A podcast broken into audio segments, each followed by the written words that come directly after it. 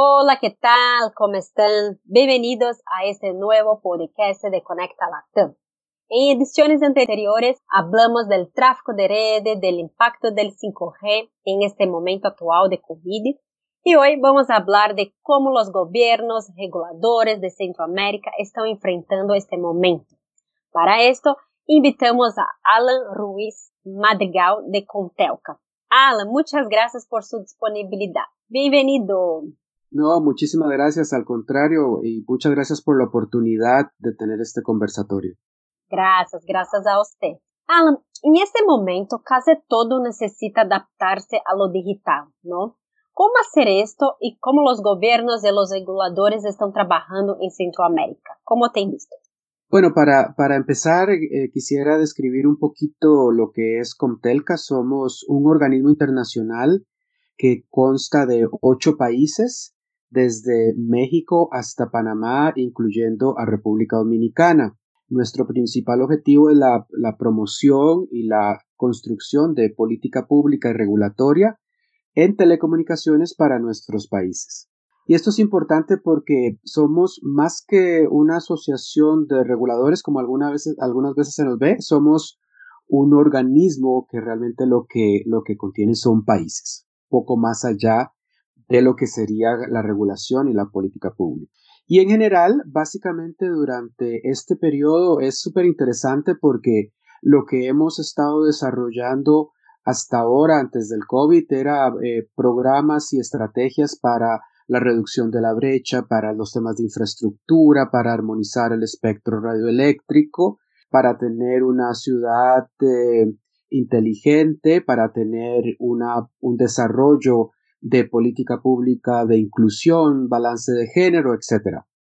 Y cuando llega el COVID-19, más o menos eh, la, agenda que, que se nos impone es una agenda muy parecida, solamente que ahora con la premisa de que esto tenemos que hacerlo a una velocidad un poco mayor, dado que las, las, exigencias de, de, la pandemia pues han hecho que tengamos que hacer uso de las tecnologías digitales en forma un poco más rápida. Por ejemplo, uno de los, quizás de las principales acciones que se han tomado es el tema de teletrabajo. Algunos de los países tenían su normativa lista, su normativa aprobada, con reglamentos. Algunos países ya tenían la normativa inclusive sancionada, pero no habían probado el teletrabajo y tuvieron que acelerar un poquito cómo eh, implementar los reglamentos de teletrabajo y otros países ni siquiera tenían contemplado su tema, este tema en, sus marcos legales. Entonces también se han vuelto eh, un poco más agresivos en términos de tiempo para poder eh, funcionar con estas herramientas de, teletrabajo por medio de las, de las tecnologías digitales. Ha sido muy interesante porque de alguna u otra forma todas las acciones que estábamos tratando de promover han llegado casi que por sí solas. O sea, la, la, la pandemia, el COVID-19, ha hecho que en las agendas se vean estos temas eh, como prioritarios, ¿verdad? Y pasa muy parecido con los temas de, de educación, eh, temas de medicina, han sido pues reacciones muy parecidas. Si bien es cierto, algunos marcos normativos y regulatorios no estaban listos, pues ahora se han hecho adaptaciones muy rápido para que eso sea posible. Ahora, hay un tema que quizás es muy importante analizar, eh, tal vez a mediano plazo, y es el tema de que todavía en nuestros países, y como sucede casi que alrededor del mundo, tenemos brecha. La brecha digital importante en algunos países hay un, hay un, eh, no hay un equilibrio de la brecha entre la zona rural y la zona urbana, por supuesto, como en todo lado, pero hay una brecha muy importante y lo que nos hemos dado cuenta con el COVID-19 es que la, esta brecha digital está haciendo que gran parte de la población quede de alguna forma en una condición de desigualdad porque muchos niños no pudieron acceder a la educación remota, a los programas de educación que se establecieron en último momento porque no eh, tenían eh, cobertura, no estaban con con herramientas digitales para poder llevar esto. Y lo mismo sucede con el teletrabajo. Muchos Muchos funcionarios tuvieron que irse para sus casas, pero no podían cumplir con funciones o, tener alguna función específica de teletrabajo, dado, que no, pues no tenían los, los niveles de cobertura y de digitalización suficientes para poder dejar, eh, para poder trabajar. Y esto eh, deja un mensaje importante, ¿verdad? Es eh, un mensaje claro en el cual la brecha digital es importante retomarla con, con más fuerza para poder darle esta oportunidad a todos los, a todos los conciudadanos. Y sobre todo pensando que pues eh, con, las tecnologías digitales estamos haciendo algo súper interesante y es abrir una ventana para que todos los ciudadanos ejerzan sus derechos. Por lo tanto, el, tener zonas descubiertas, el tener gente desconectada y en gran proporción, lo que está haciendo también es que no se permita que accedan al derecho de salud, al derecho de educación, al derecho de trabajo, etc. Eh, por lo tanto, también es una reflexión muy importante que desde la perspectiva regulatoria y política pública estamos enfocándonos y desarrollando en nuestra región en estos momentos. Hemos tenido la oportunidad de, en estos momentos de pandemia que hemos hecho bastantes eh, webinars eh, relacionados con estos temas y muchos otros más en las cuales hemos podido reflexionar y plantearnos un poco cuál debería de ser o, en, qué deberíamos enfocarnos como países, como región, eh, después de la pandemia y por supuesto con todas las lecciones que nos ha dejado. Perfecto, sí. Es un desafío muy grande, ¿no? La brecha digital parece que, que es mayor de lo que todos esperábamos, ¿no? Y ahora que estamos todos viendo esto, sí. Como, pero, pero, creo que la pandemia va a ayudar a acelerar la brecha.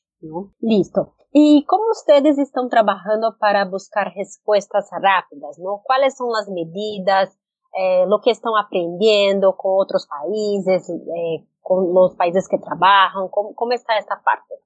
Sí, bueno, hemos eh, tratado de, de compartir experiencias.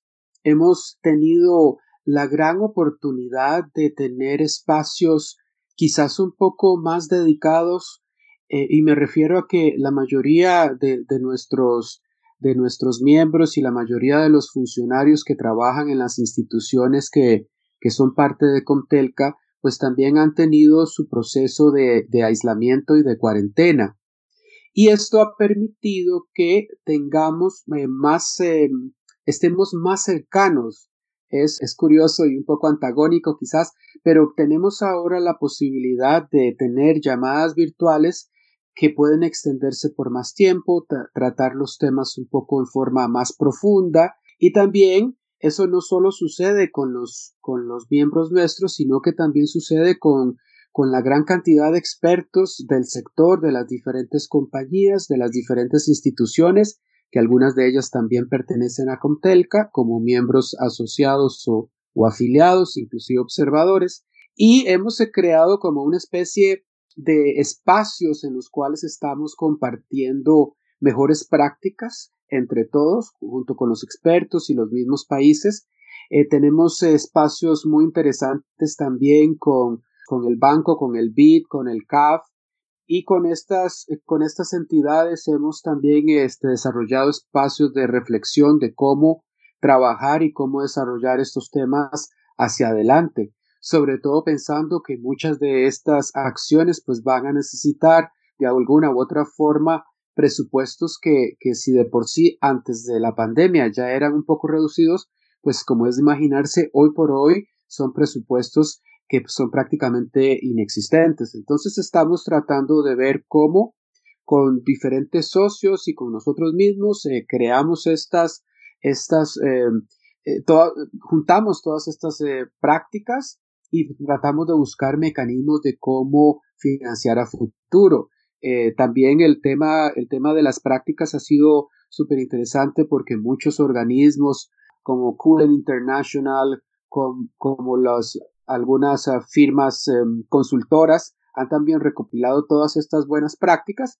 Y por otro lado, también tenemos a la Unión Internacional de Telecomunicaciones, que ha hecho un esfuerzo enorme para entender qué están haciendo todos los países en temas de tecnología alrededor del mundo, cuáles son las acciones que han sacado a corto plazo, cuáles son las acciones que han tenido que, que hacer algún tipo de modificación legal inmediata. Un tema muy interesante que se ha desarrollado y que ha tenido bastante éxito es el, el poner a disposición espectro radioeléctrico en forma inmediata para que las capacidades de las redes móviles no se vean degradadas con esta pandemia y poder cooperar y tratar de que pues todo el mundo tenga un servicio de muy buena calidad que pues hoy por hoy es muy necesario. Perfecto. Y para usted, ¿cuáles son los principales desafíos ¿no? que el sector va a enfrentar en los próximos tres meses? Bueno, quizás los desafíos son los mismos que teníamos antes de la pandemia. Tenemos eh, marcos regulatorios eh, bastante antiguos. Hay algunos países que tienen marcos regulatorios que fueron sancionados en la época de los, en la década de los 90, ya tendrán pues mucho más de, de 20 años. Eh, por otro lado, tenemos también que, eh, si bien es cierto, se han desarrollado algunas iniciativas de política pública, muchas de estas políticas públicas pues se han quedado eh, quizás como solamente en, en, planes, ¿verdad? Se han ejecutado poco Ahora, hoy por hoy, eh, después del, del COVID-19, estamos súper claros que tenemos que tener marcos normativos eh, y regulatorios que, que, sean mucho más acordes con los tiempos en los cuales, que, en los cuales podamos enfrentar este tipo de, de problemas a futuro, pero sobre todo el tratar de buscar cómo a través de las tecnologías digitales en forma diría yo, transversal en todos los sectores. No, estamos solamente hablando del sector de telecomunicaciones, sino e, en absolutamente todos los sectores, crear políticas públicas, mejoras regulatorias que puedan facilitar el uso de estas tecnologías con el fin de, proveer eh, bienestar y mejores condiciones de vida para todos nuestros ciudadanos. Y esto implica también que tenemos que buscar que nuestros mercados, que nuestras economías pues tengan también ese equilibrio y ese balance. Por lo tanto, a la hora de desarrollar esto, pues tenemos que preocuparnos por todas, eh, por todos los, actores, eh, la parte privada, la parte académica, la parte de, las organizaciones eh, civiles y por supuesto de los reguladores y los que dictan política pública, centrados siempre en el individuo, pero, pero manteniendo ese balance en el que tanto el sector público como privado estén muy saludables para poder lograr estos objetivos. Y creo que en los próximos meses, diría yo, tendrán que establecer todos sus los países, pues, estos mecanismos de, de refrescamiento de, de los marcos normativos y políticas públicas y desarrollar pues toda esta eh, toda esta norma jurídica a las inversiones, pero además con el fin último, repito, de mejorar la calidad de vida de todos nuestros habitantes. Sí, perfecto. Es una nueva reorganización ¿no? de todos los sectores. Y con una visión diferente, ¿verdad? Es, es, una, es un tema lo que quizás lo que COVID-19 nos ha hecho reflexionar un poco y creo que en todos los ámbitos es el tema de, ser más solidarios, ¿verdad? Con, con, nosotros mismos. Yo creo que las, las empresas, los organismos que no están trabajando en la solidaridad no, no, no tendrán más espacio. ¿no? Sí, y, y sin duda alguna el tema de los países que sean más resilientes ante todos estos cambios, me parece a mí que van a ser las nuevas potencias, ¿verdad? Las, los, nuevos, los nuevos países que van a tomar la delantera y sin duda alguna eh, los, los que tengan una institucionalidad muchísimo más robusta para todos estos cambios. Sí, perfecto. ¿Y cómo puede esta nueva realidad ¿no? convertirse en una oportunidad para la industria y para los reguladores de la región? Creo que ya habló un poquito de eso, eh, pero puede decir un poquito más. Creo que a nivel de, de oportunidades tenemos la gran responsabilidad de hacer todo esto en forma más eh, sostenible. Creo que podemos desarrollar todas estas eh, tendencias, todos estos eh, usos de la tecnología, siempre pensando en cómo mantener nuestro equilibrio ah, con la naturaleza. Creo que la, la pandemia nos, nos, ha puesto en pausa y, nos ha hecho reflexionar en que quizás no hemos tratado al planeta como, como realmente se, se merecía y como realmente lo hace más amigable para nosotros mismos. Y hay una oportunidad enorme ahora y repito, son temas que ya de alguna u otra forma veníamos trabajando, ¿verdad? Si, si, lo, si lo vemos desde la perspectiva de los objetivos de desarrollo sostenible, pues prácticamente hoy todo aplica y quizás aplica en, en mayor, eh, con mayor relevancia. Y este sin duda va a ser un reto muy importante para, para nuestros países y particularmente pues yo que soy de Costa Rica, que siempre hemos tenido como una, una visión muy orientada hacia hacia la naturaleza creo que es algo que, que debemos adoptar absolutamente todos los países y con la tecnología tenemos una oportunidad eh, eh, sumamente importante para poder hacer estos desarrollos y llevar también a la, a la población a una situación un poco más eh, equilibrada con la naturaleza. Y por otro lado, también lo mencioné anteriormente y, me gustaría volverlo a subrayar porque me parece que es un tema que, pues en el que todos deberíamos de estar eh, hablando, discutiendo y opinando, y es cómo lograr que con, con estos desarrollos tecnológicos podamos eh, fortalecer los derechos humanos, brindar herramientas para lograr que nuestros eh, conciudadanos tengan más oportunidades y más ventanas para hacer valer sus derechos, incluyendo, por ejemplo, los temas de, igualdad y, y de equidad, que son muy importantes, y también tener una, una visión muy clara que cuando estamos empoderando a todos en este planeta, eh, incluyendo hombres y mujeres, estamos dando una oportunidad muy importante para el empoderamiento y eso de alguna u otra manera se va a reflejar en bienestar económico para, para cualquier país que, que así lo desee hacer. Perfecto. Perfecto, muy bien. Entonces encerramos este debate donde hablamos de cómo los gobiernos y reguladores de Centroamérica están trabajando en este momento de COVID-19. Hablamos de la brecha digital, de las tecnologías, de cómo trabajar en una situación para una, una situación más equilibrada, ¿no? Para todos. Y hablamos con Alan Ruiz Madrigal de Contelca. Alan, muchas gracias por su atención, por, sus palabras y espero que tenga, usted en la compañía tenga mucho éxito, ¿sí? Reitero el, el agradecimiento del espacio y pues encantado de, de estar con ustedes. Muchísimas gracias.